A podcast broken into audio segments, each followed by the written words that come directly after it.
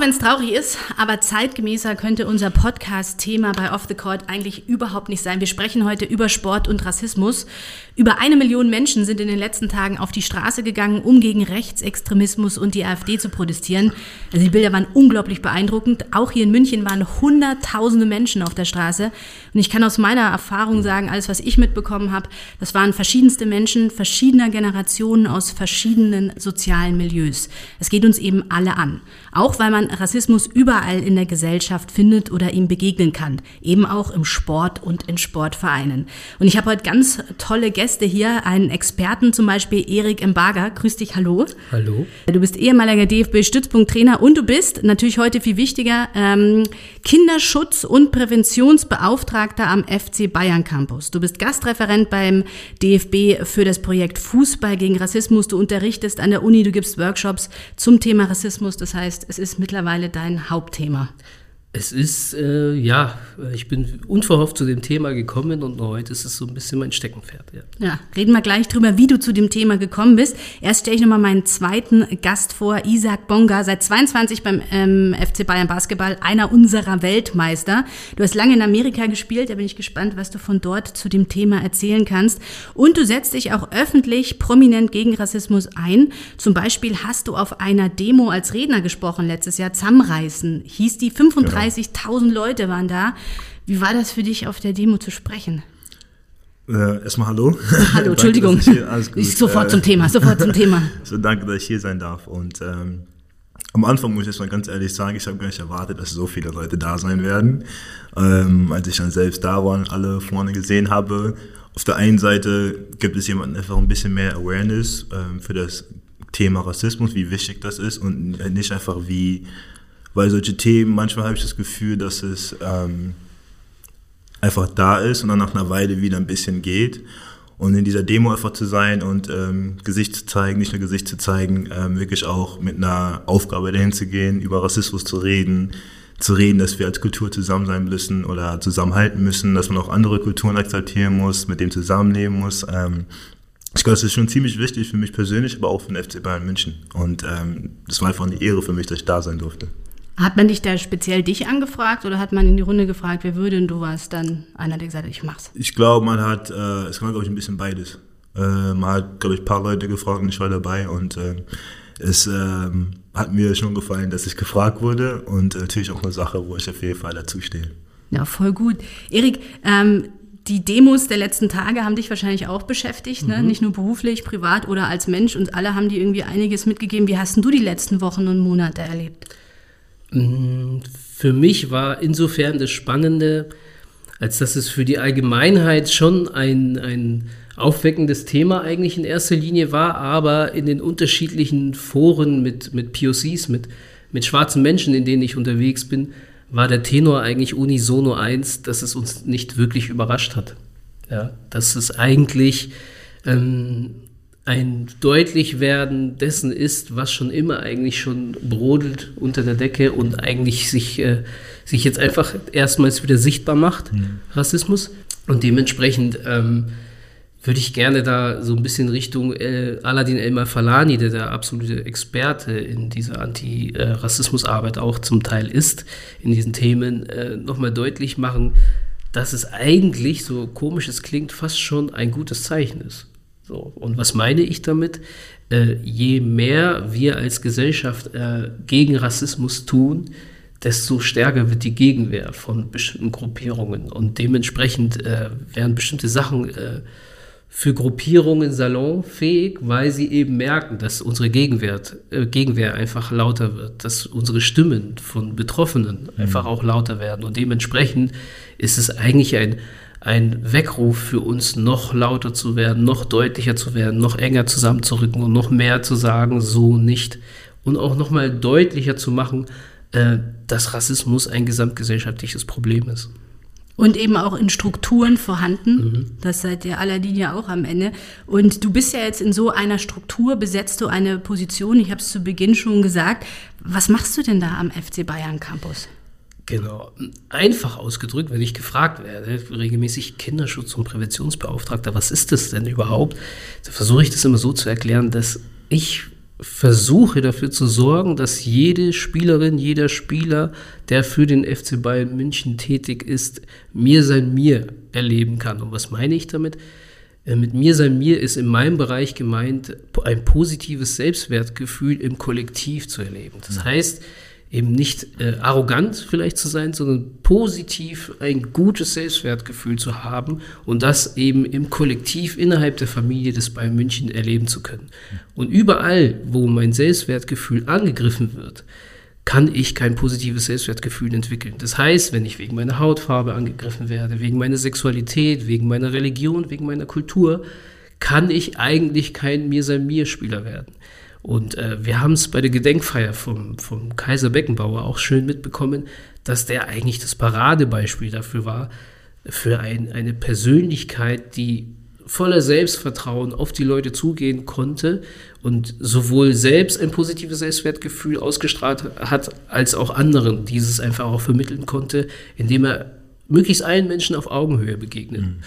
Und das, was ich in meiner Arbeit versuche, und das mache ich ja nicht alleine, ich bin in einem Team von fünf Leuten um Benny Volkmann, dem Geschäftsführer vom EV, äh, versuchen wir eben durch Prävention und Intervention allen Spielerinnen und Spielern vom FC Bayern München ein positives Selbstwertgefühl zu vermitteln. Das finde ich ganz interessant. Mir Samir, ich bin Münchnerin, geboren in München, hat, es war für mich immer eher ausgrenzend, eben das, was du mit Arroganz sagtest. Ich kann, wie, wie war das für dich, Isaac, als du mir Samir das erste Mal gehört hattest? Was hat dir das vermittelt?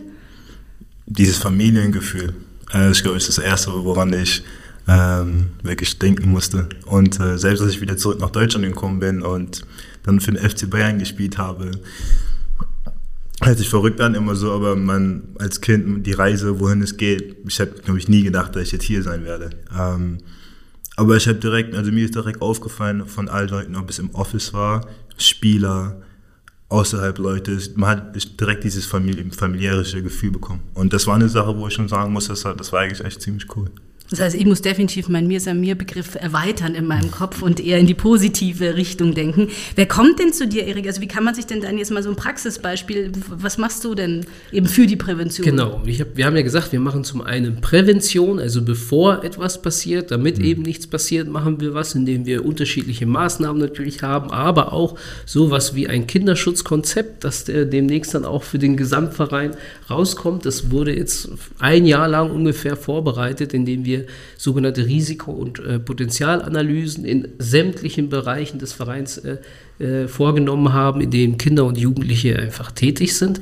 Und äh, sobald das eben rauskommt, werden wir dann rausgehen, äh, es zum einen auch mal vorstellen im Gesamtverein, aber auch sämtliche Trainerinnen und Trainer, sämtliche Menschen, die im Verein mit Kindern zu tun haben, um Kinder drum sind, äh, helfen, noch besser Kinder im Verein einfach zu schützen. Das ist so die eine Aufgabe in der Prävention und in der Intervention gehen wir eben dazwischen. Wenn es Vorfälle gibt, dann äh, sind wir ein fünfköpfiges Team, das als erstes informiert wird und versucht in allererster Linie den Betroffenen äh, zu helfen.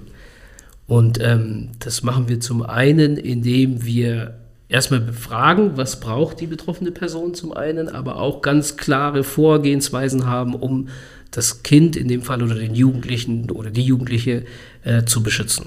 Genau. Das heißt, wenn im Verein ein rassistischer Vorfall ist, kann man zu euch kommen und sagen, mir ist das und das passiert. Also jetzt wirklich mal auf, auf Null runterzubrechen genau. und ihr sagt dann, okay, schauen wir erstmal, was wir genau. dir jetzt Gutes tun können. Genau. Und dann müsst ihr wahrscheinlich auch rangehen und Menschen entlassen. Habt ihr die Macht dazu, solche Menschen oder, oder zu belehren oder was passiert Genau, dann? idealerweise schaut man sich das natürlich ganz genau an innerhalb äh, unserer Gruppierung. Aber ganz kurz vielleicht nochmal zum, zum Verständnis, woher dieser Kinderschutz allgemein kommt. Das ist ja ein Begriff, der der umhergeht, jetzt gerade insbesondere im Sport, weil man da auch erkannt hat, dass Kinder lange Zeit eben nicht bewusst geschützt, geschützt wurden.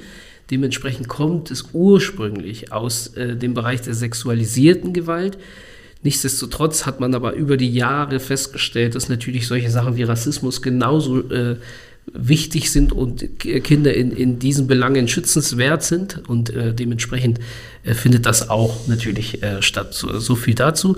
Und dementsprechend versuchen wir in unserem fünfköpfigen Team, sobald das Alarmsystem angeht, wenn ihr so wollt, die Kinder erstmal zu schützen, So, das mhm. kann sein vor äh, externen Leuten, vor äh, anderen Mitspielern, vor den eigenen Eltern und so weiter und so fort. Was braucht dieses Kind? Braucht es vielleicht auch Unterstützung von außen, von Einrichtungen, die darauf spezialisiert sind, äh, Kinder bei sexualisierter Gewalt zum Beispiel äh, zu helfen oder ganze Familien oder eben bei äh, rassistischer äh, Gewalt einfach äh, zu unterstützen und auch vielleicht langfristig so zu begleiten, dass äh, das Kind oder der Jugendliche auch empowered wird. Mhm. So empowered wird und gezeigt bekommt, okay, was kann ich denn machen, wenn sowas passiert? Was ich gerne mache, wenn Jugendliche auf mich zukommen und, und, und mir sowas erzählen, ähm, ich mache ihnen erstmal deutlich, dass die Person, die rassistisch vorgegangen ist, nicht sie als Person meint. Also vielleicht auch, kennst du das ja auch als mhm. Spieler, ich kenne das ja auch. Ich musste lernen, dass die Person, die mich rassistisch angreift, eigentlich immer nur die Vorstellung von mir angreift und niemals mich, weil sie kann mich ja gar nicht kennen. Und das ist so ein erster Punkt, der, der den Leuten auch so ein bisschen helfen kann zu verstehen, okay, der meint ja gar nicht mit mich, sondern er meint ja alles, was er in mich hinein projiziert. Und dementsprechend kann es ja auch helfen, auch da wieder Richtung Selbstwertgefühl zu geben, mir dieses Selbstwertgefühl nicht zu nehmen, weil er kann es mir gar nicht nehmen, weil ich bin trotzdem wertvoll. Ja? So ungefähr versuchen wir dann zu arbeiten. Die, Stelle gibt es ja seit 2022, habe ich gelesen. Mhm.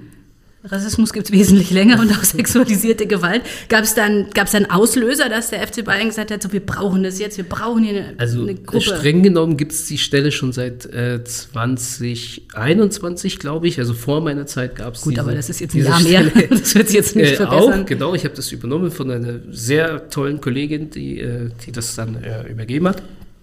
Genau. Und äh, wie ich schon gesagt hatte, der, der, der Sport an sich, so DOSB und Co., arbeitet schon länger dran, eben Kinderschutz, aber auch Kinderrechte einfach zu stärken mhm. im Sport. Und dementsprechend war das eigentlich der Ausgangspunkt. Und das Thema Rassismus ist eins, das eben dazukommt, weil wir eben heute weniger vom Kinderschutz im Sinne von sexualisierter Gewalt einfach sprechen, sondern wir sprechen viel von interpersoneller Gewalt, also Gewalt zwischen Menschen, also zwischen einem einzelnen Menschen und Gruppen oder zwischen verschiedenen Gruppen. Genau. Und äh, das Thema geht ja zum einen äh, Rassismus auf einer interpersonellen Ebene an. Nichtsdestotrotz wissen wir ja auch, dass es Rassismus ja auch auf unterschiedlichen Ebenen gibt, nämlich auf der strukturellen Ebene und auf der institutionellen Ebene.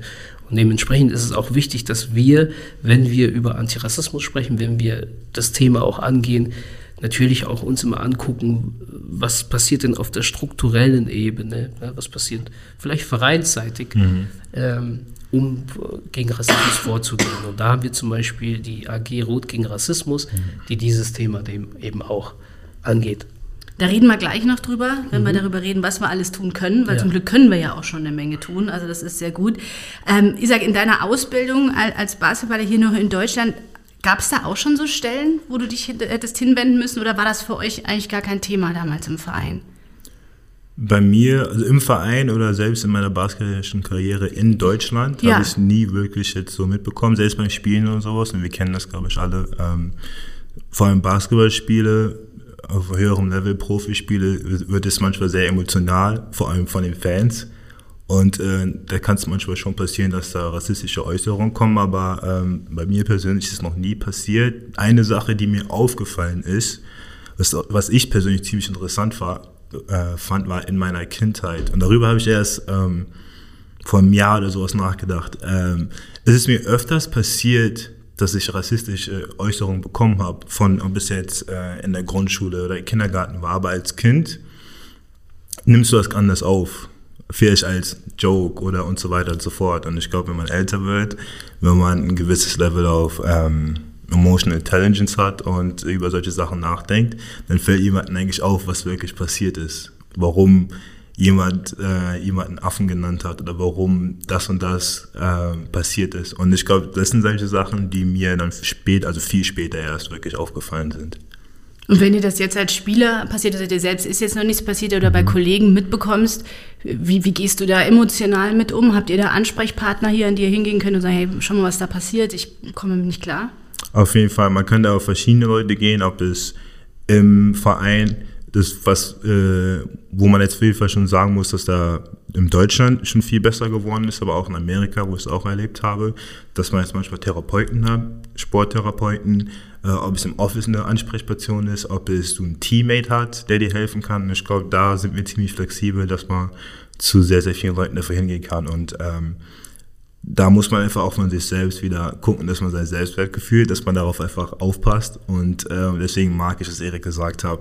Ist auch ein gewisses Level von ähm, Emotional Intelligence, dass man weiß, dass die Person nicht dich direkt angreift, sondern das ist dieses Bild, was es von dir hat. Und ähm, da muss man einfach mal gucken, dass man sich nicht, dass man es nicht persönlich nimmt. Das ist ja. eine Sache, die ich, ähm, das, das, dieses Buch The Four Agreements, dass man manche Sachen nicht persönlich nehmen soll. Und ich glaube, da in dem Thema ist es einfach so eine Sache, die du auf jeden Fall machen solltest. Wenn ich da was mit einstreuen darf, ja, das heißt aber trotzdem nicht, dass, äh, wenn sowas vorfällt, dass wir dann sagen, okay, ich nehme es nicht persönlich und deswegen machen wir nichts. Nee, Im Gegenteil, weißt du ja selbst, ja. wir müssen dann trotzdem aktiv werden, ja. aber zum Schutz der betroffenen Person ist es erstmal für sie wichtig, für ihr Selbstwertgefühl, dass wir ihnen vermitteln, okay, der kennt dich nicht, der meint dich nicht mhm. und deswegen, der kann dich, sorry, der kann dich nicht treffen, mhm. ja.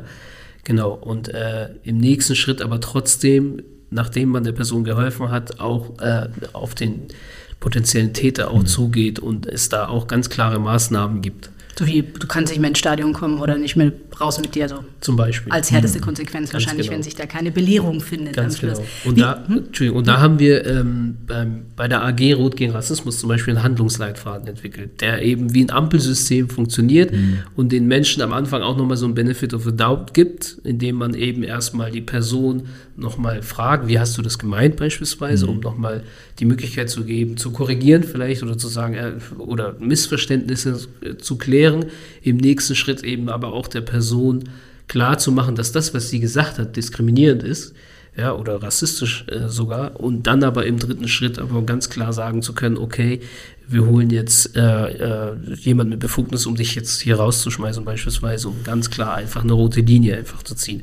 Und da wollen wir hinkommen, dass selbst die Jugendlichen bei uns im Verein das verstehen, dass sie diese Rechte eben haben. Mhm. So, dass sie einerseits nicht alleine sind bei diesen Thematiken, das hast du so schön beschrieben, dass ihr bei euch unterschiedliche Menschen habt, die ihr da ansprechen konntet. Und das ist auch ein Punkt sehr, sehr wichtig, nämlich Repräsentanz. Zu wem kannst du hingehen? Und mhm. da spielt mein, mein Schwarzsein eben auch eine wichtige Rolle beim FC Bayern München am Campus, weil Eltern oder Spieler dann auch auf mich zukommen können eben wissen, ich, ich kenne die Erfahrungen, die sie gemacht haben. So. Und ein anderer Punkt ist, ja, ja, schon benannt, dieses nicht alleine sein mit der Thematik, aber auch meine Rechte kennen und zu sagen, okay, ich kann jetzt auf den Schiedsrichter zugehen, auf meinen Trainer zugehen, auf die Personen, die eben da gebrieft sind und dann wird da was dagegen gemacht. Und das ist so ein bisschen unser, unser Zukunftsbild mhm. vom, vom Umgang mit interpersonellen Rassismus. So. Und es wahrscheinlich auch wichtig ist, man weiß, der Verein steht hinter dir, oder? Also, dass, dass da ist eine, ja, du hast es vorhin als Familie bezeichnet, aber es sind mhm. Leute, auf die du zugehen kannst, so, dass du eben nicht allein bist. Auf jeden Fall, und ich glaube, da ähm, macht der FC Bayern, glaube ich, sogar noch ein extra. Äh, wir, nehmen, wir haben da sehr, sehr viel Pride drin, dass wir gegen solche Sachen halt wirklich als Familie ankämpfen und egal in was für eine Situation du bist, dass du dich niemals alleine fühlen sollst. Wie war das in Amerika für dich?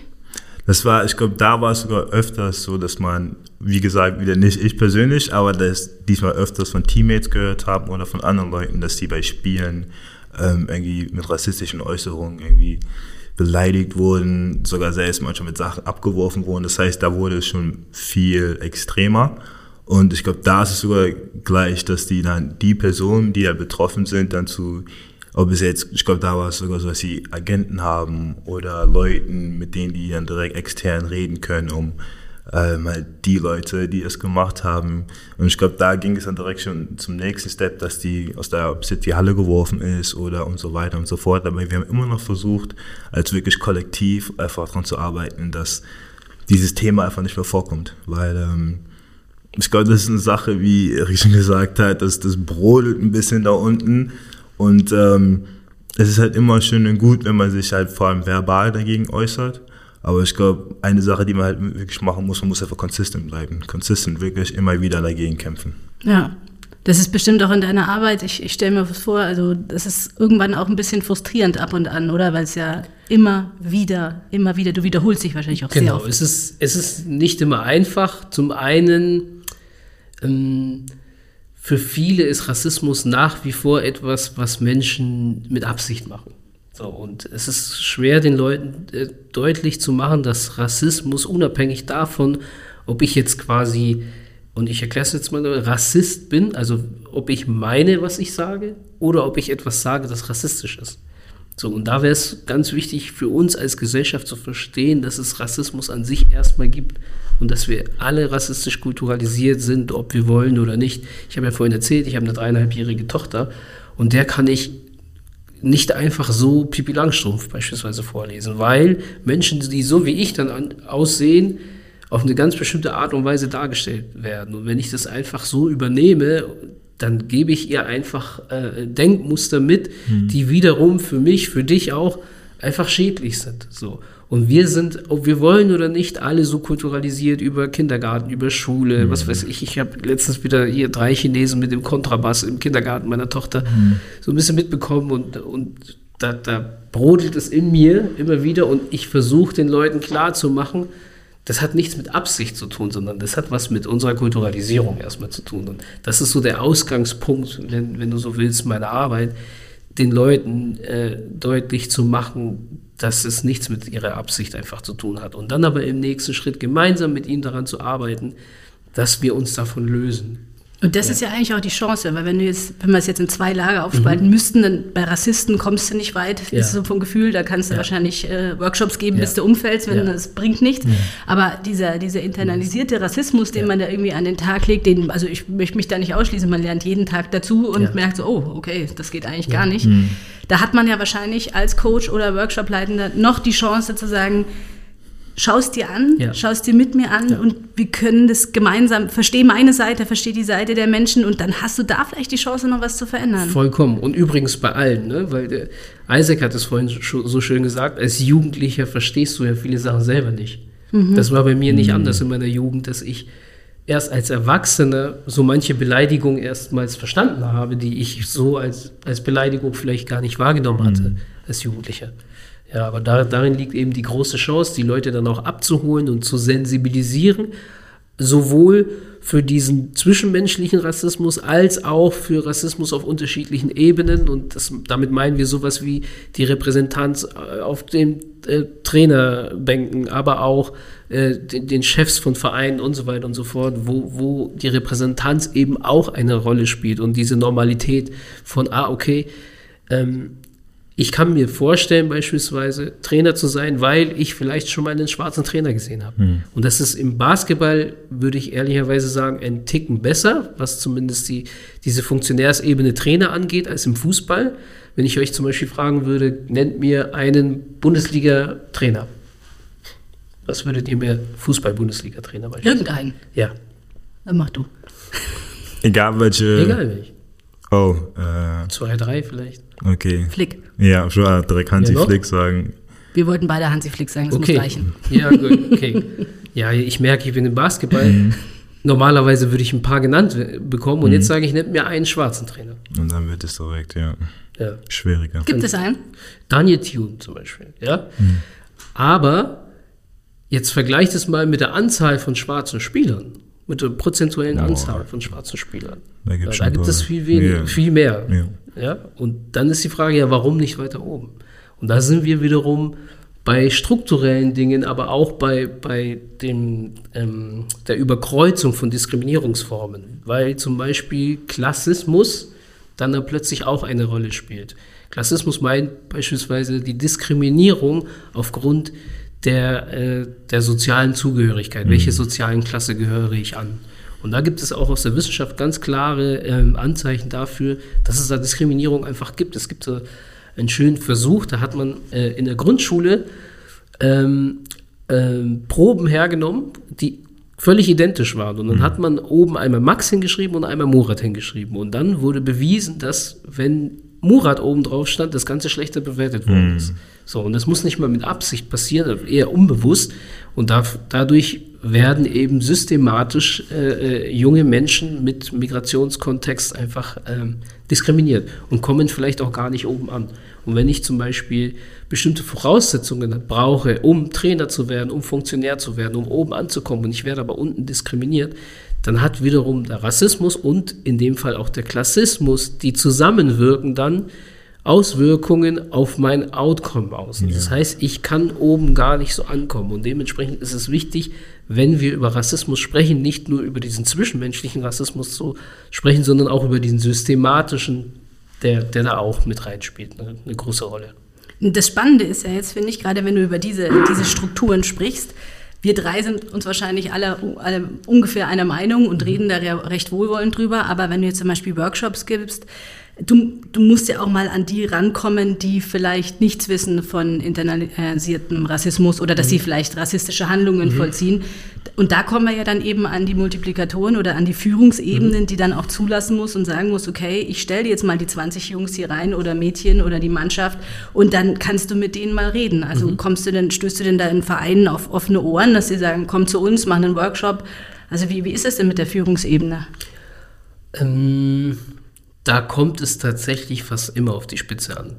Wenn du oben eine Person hast, die dafür sensibel ist, das wahrnimmt und äh, in Anführungszeichen äh, das durchsetzt, dann funktioniert es, dass man eben im Verein so agiert. Und wenn du aber Vereine hast, ähm, wo in denen eben von oben nicht verstanden wird, ähm, dass es auch unbeabsichtigten Rassismus geben kann, dass er einfach auch vorhanden ist, dass man zum Beispiel, und das ist was völlig Menschliches, jemanden einstellt, der auf derselben Uni war wie ich, äh, ungefähr gleich so sozialisiert worden wie ich und vielleicht sogar äh, einen ähnlichen Namen hat wie ich und auch die, das gleiche Geschlecht und so weiter und so fort. Wenn, wenn jemand das nicht wahrnimmt, in Anführungszeichen, oder nicht wahrnehmen will, will dann wird es halt einfach auch schwierig.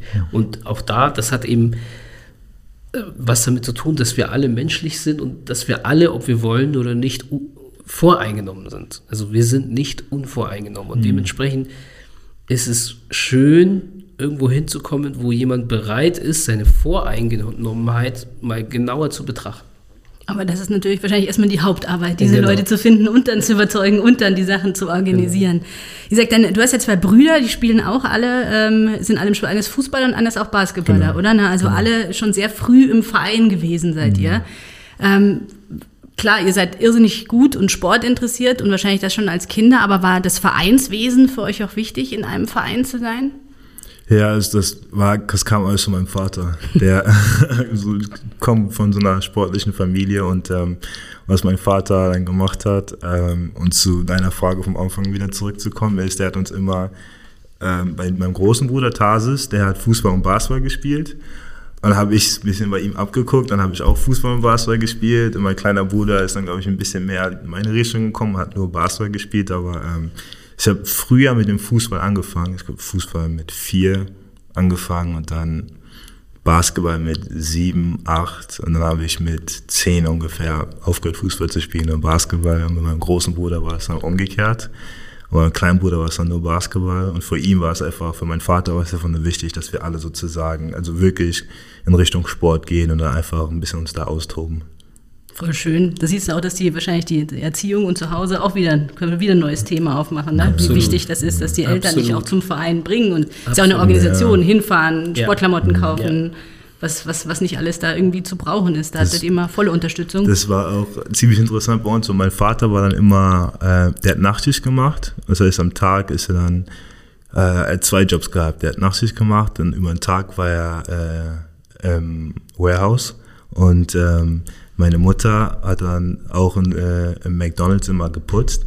Das heißt, meine Schwestern, ich habe sechs Geschwister, meine zwei Schwestern haben uns dann immer überall hingebracht. Das heißt, Deborah hat mich dann zum Basketball gebracht, Taz ist manchmal alleine gegangen, Rachel hat ihn. Das heißt, es war immer so, dass meine ganzen Geschwister und ich, wir sind dann immer überall zusammen hingegangen. Und das so, wenn man jetzt so über alles nachdenkt, war schon, ist es schon ziemlich cool gewesen. Das heißt ja immer so, so gerade von außen, Sport hat diese integrative Kraft und es lässt alles wegschmelzen, kein Sexismus, kein Rassismus, kein nichts, aber das ist ja eigentlich am Ende nicht so. Ne? Auch hier haben wir die Schwierigkeiten und die, die, die Fälle, Vorfälle, die in der Gesellschaft außerhalb der Vereine Ganz genau. stattfinden. Das ist ja erstmal ein Spiegelbild der Gesellschaft Mhm. und Sport hat ja eigentlich insbesondere die Tendenz, ein Wir gegen die zu schaffen. Mhm. Und das ist wiederum eine Art Nährboden für Diskriminierung, dass man eben äh, ein Wir schafft, das wiederum andere ausschließt. Und das führt eben dazu, dass zum Beispiel dieses Mir sei mir von außen betrachtet oftmals als Arroganz eigentlich Ja. wahrgenommen wird. Und von den Leuten, die dann drin sind, als, als was Warmes, als was Familiäres, ja eigentlich auch dann wahrgenommen wird. Und das ist, wie gesagt, dieser Nährboden für, für Feindlichkeit halt einfach gegenüber anderen Gruppen. Und dann ist es nach wie vor so, dass äh, Sport an sich sehr hierarchisch einfach strukturiert ist und dementsprechend bestimmte Themen äh, in der Hand derer sind, die eben die Macht in erster Linie haben. Und das führt dazu, dass wir zum Beispiel noch keine aktiven Sportler haben in Deutschland in den ersten Ligen, die zu ihrer Homosexualität beispielsweise stehen. ne? Und normalerweise, wenn diese integrative Kraft da so stark wäre, müsste das ja natürlich der Fall sein. Ist es aber eig- eigentlich nicht. Und dementsprechend darf man auch nicht vergessen, dass ähm, der Sport nicht als äh, Allheilmittel eigentlich verstanden werden sollte. Ja, okay, du schickst deine Kinder zu, zum Sport und dann sind sie in der Gesellschaft integriert. Das ist de facto nicht immer automatisch der Fall. Ja, sondern er hat eine gewisse Wirkung äh, auf, auf Menschen. Er, er, er hat gewissen integrativen Charakter auch, ja, aber er hat auch ausschließenden Charakter. Es ist kein nur A oder B, sondern es ist ein und. So. Und es gibt auch äh, neueste Studien, die halt einfach auch nochmal ähm, ganz deutlich zeigen, äh, warte mal, da müsste ich nach. Ja, schauen Sie mal. Ich muss sagen, er hat, äh, Erik hat ernsthaft Notizen dabei, was ich bewundere. Das ist wirklich gut.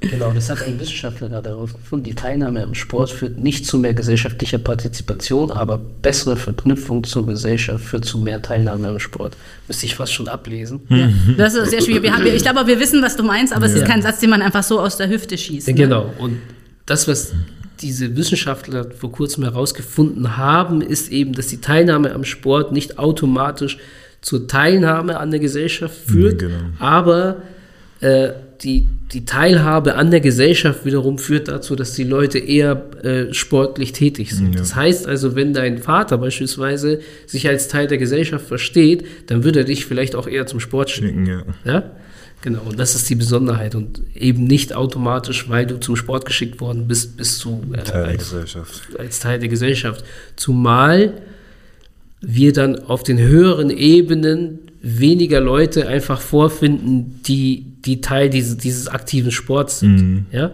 Und normalerweise, wenn das stimmig wäre, dann müsstest du auf allen Ebenen äh, diese Menschen aktiv vorfinden.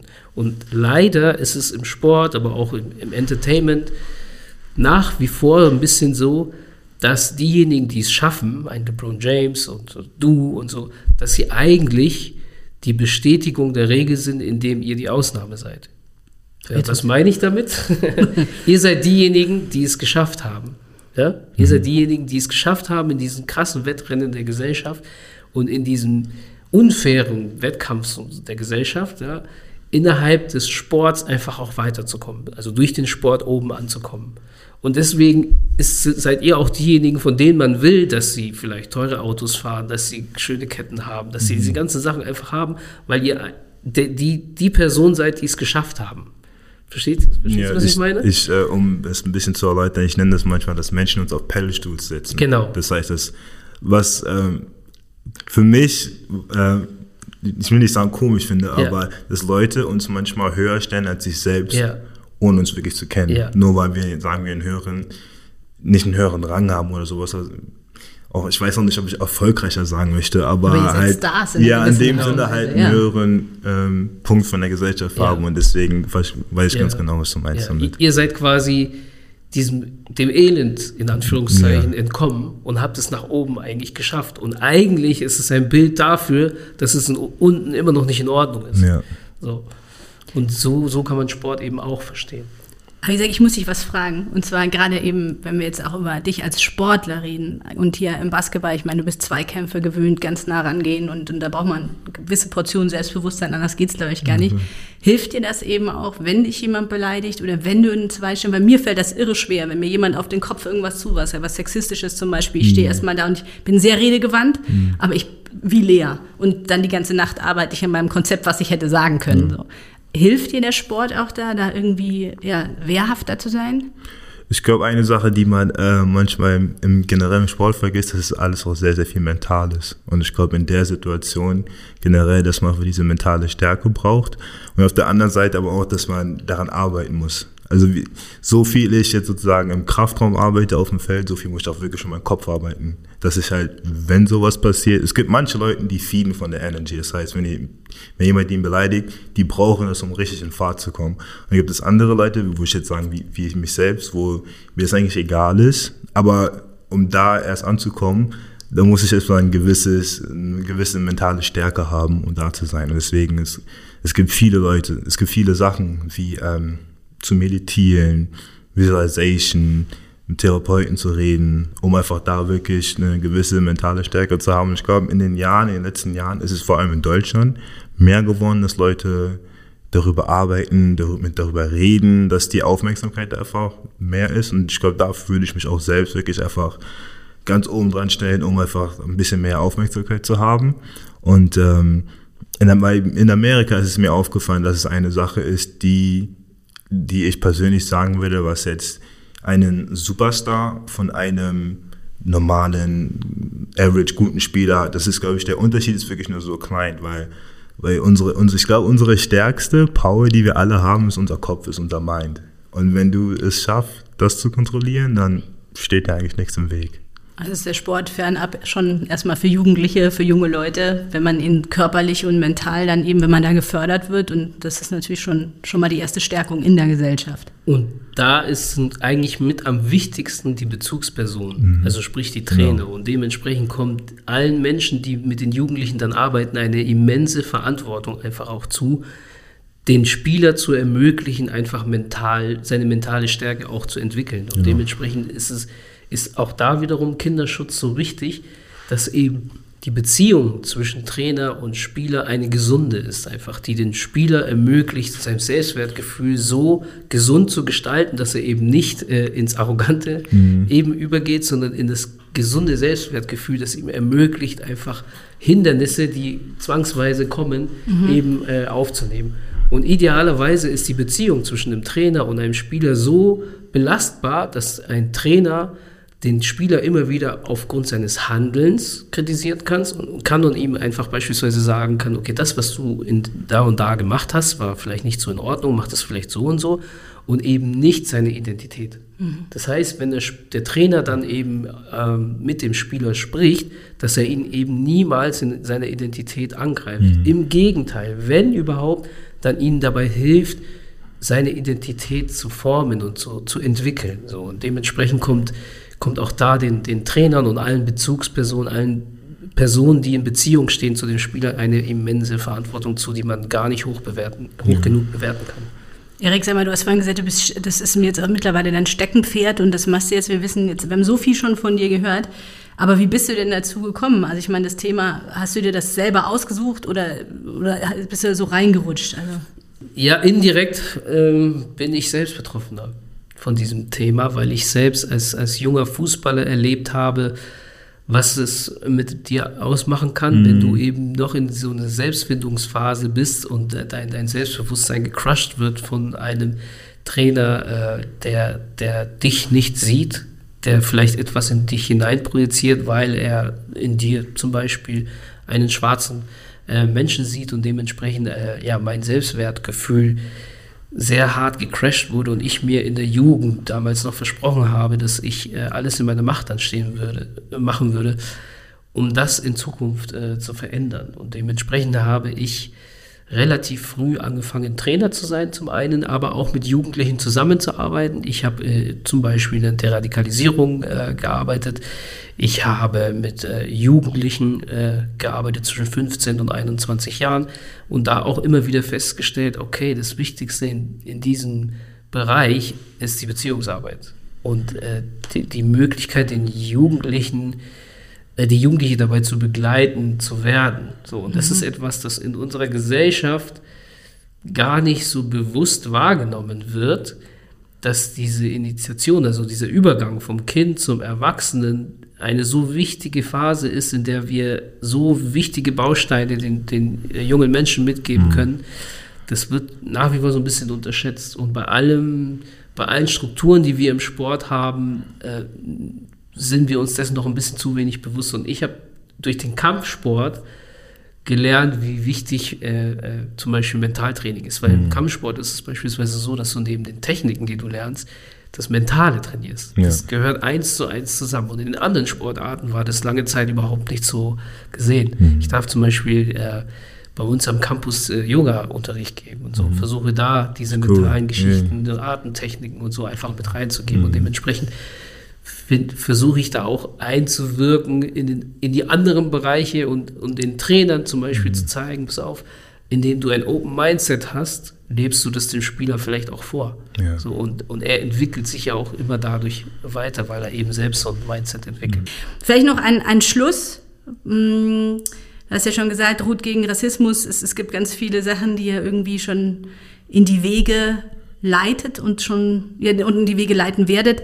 Was, was kann man wirklich jetzt tun, selbst? Mhm. Mhm. Äh, sich informieren, zum einen. Äh, zuhören, den Betroffenen zuhören, sage ich immer. Das ist somit das Wichtigste, den Betroffenen von, von Diskriminierung, von Rassismus jeglicher Art erstmal wirklich ernsthaft zuhören und nicht irgendwie das, was man denkt, mit rein projizieren, sondern erstmal nur zuhören. So, das ist so ein Punkt dann sich informieren, einfach wirklich sich bilden. Ne? Wir haben vorhin über Elmar Falani zum Beispiel gesprochen, der ein mhm. wunderschönes Buch über Rassismus gesprochen hat, oder auch eine Tupoka Ogette, die ein interessantes Buch geschrieben hat, das heißt Und jetzt du, für Menschen, die eben nicht von Rassismus direkt betroffen sind, einfach mal sich zu informieren, was kann ich denn dann auch machen dann unbedingt dranbleiben. Das hast du auch vorhin so, mhm. so schön gesagt, dass Rassismus ist kein Thema, das so jetzt heute in ist und dann machen wir alle unsere Bildschirme schwarz und dann haben wir morgen keine Lust mehr mhm. und jetzt müssen aber die Leute dankbar sein, wenn wir jetzt da äh,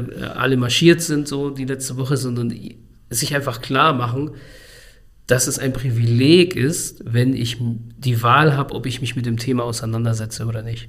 So, und wenn ich das Privileg habe, dann sollte ich aber trotzdem, um eine Verbündete oder ein Verbündeter zu werden, mir klar machen, okay, das haben andere Leute nicht. Und mhm. dementsprechend, wenn ich wirklich möchte, dass es sich verändert, dass ich einfach dranbleibe. Und dass ich halt einfach bei mir selbst natürlich auch anfange und dass ich mich dafür einsetze, dass auf struktureller Ebene auch Veränderungen einfach stattfinden, indem wir auch einfach diverser werden. So, mhm. Auf unterschiedlichsten Ebenen. Und ähm, da finde ich es immer ganz wichtig, dass es kein Entweder oder, also es geht nicht darum, irgendwelche Leute rauszudrängen, sondern ein Und einfach. So, und dass wir dadurch einfach auf unterschiedlichsten Ebenen, sei es beim FC Bayern, sei es äh, bei irgendwelchen Vereinen, irgendwelchen äh, Institutionen, mehr Perspektiven einfach auch haben. Sei es Perspektiven von Frauen, Perspektiven von POCs, People of Color, sei es Perspektiven von Menschen mit Behinderung, einfach, dass wir unterschiedlichste Perspektiven haben, die mitreden können. Hm. So. Und Isaac, hast du noch vielleicht einen Tipp an junge Leute, die vielleicht gerade im Verein sind, die Basketball spielen im besten Fall? Und dass man nie alleine ist. Also das ist, äh, und wie zurück auf Erik zu kommen, dass es äh, diese Bezugsperson, dass es ziemlich wichtig ist, dass man weiß, dass man so eine Person hat ob es das passiert, ob man sich jetzt einfach Informationen holen möchte, dass man halt in jeder Situation wirklich weiß, dass man in dem Verein Mia Samir, dass es familiärisch ist und dass man immer eine Person hat, auf die man zugehen kann. Prima. Dann schließe ich mit einem Zitat, das ich von dir geklaut habe und du hast es dir von Dürrenmatt geholt. Und es stimmt einfach so sehr. Was alle angeht, können nur alle lösen. Danke, dass ihr heute da wart. Ähm, es ist so ein trauriges Thema, aber mich hat das Gespräch trotzdem sehr glücklich gemacht, weil irgendwie habe ich das Gefühl, ist ein langer Weg, aber wir sind halt schon am Laufen. Dankeschön. Danke, Danke euch und herzlichen Glückwunsch dir nochmal zur Weltmeisterschaft. Danke sehr. Vielen Dank. Ja, dann von mir auch, ne? Also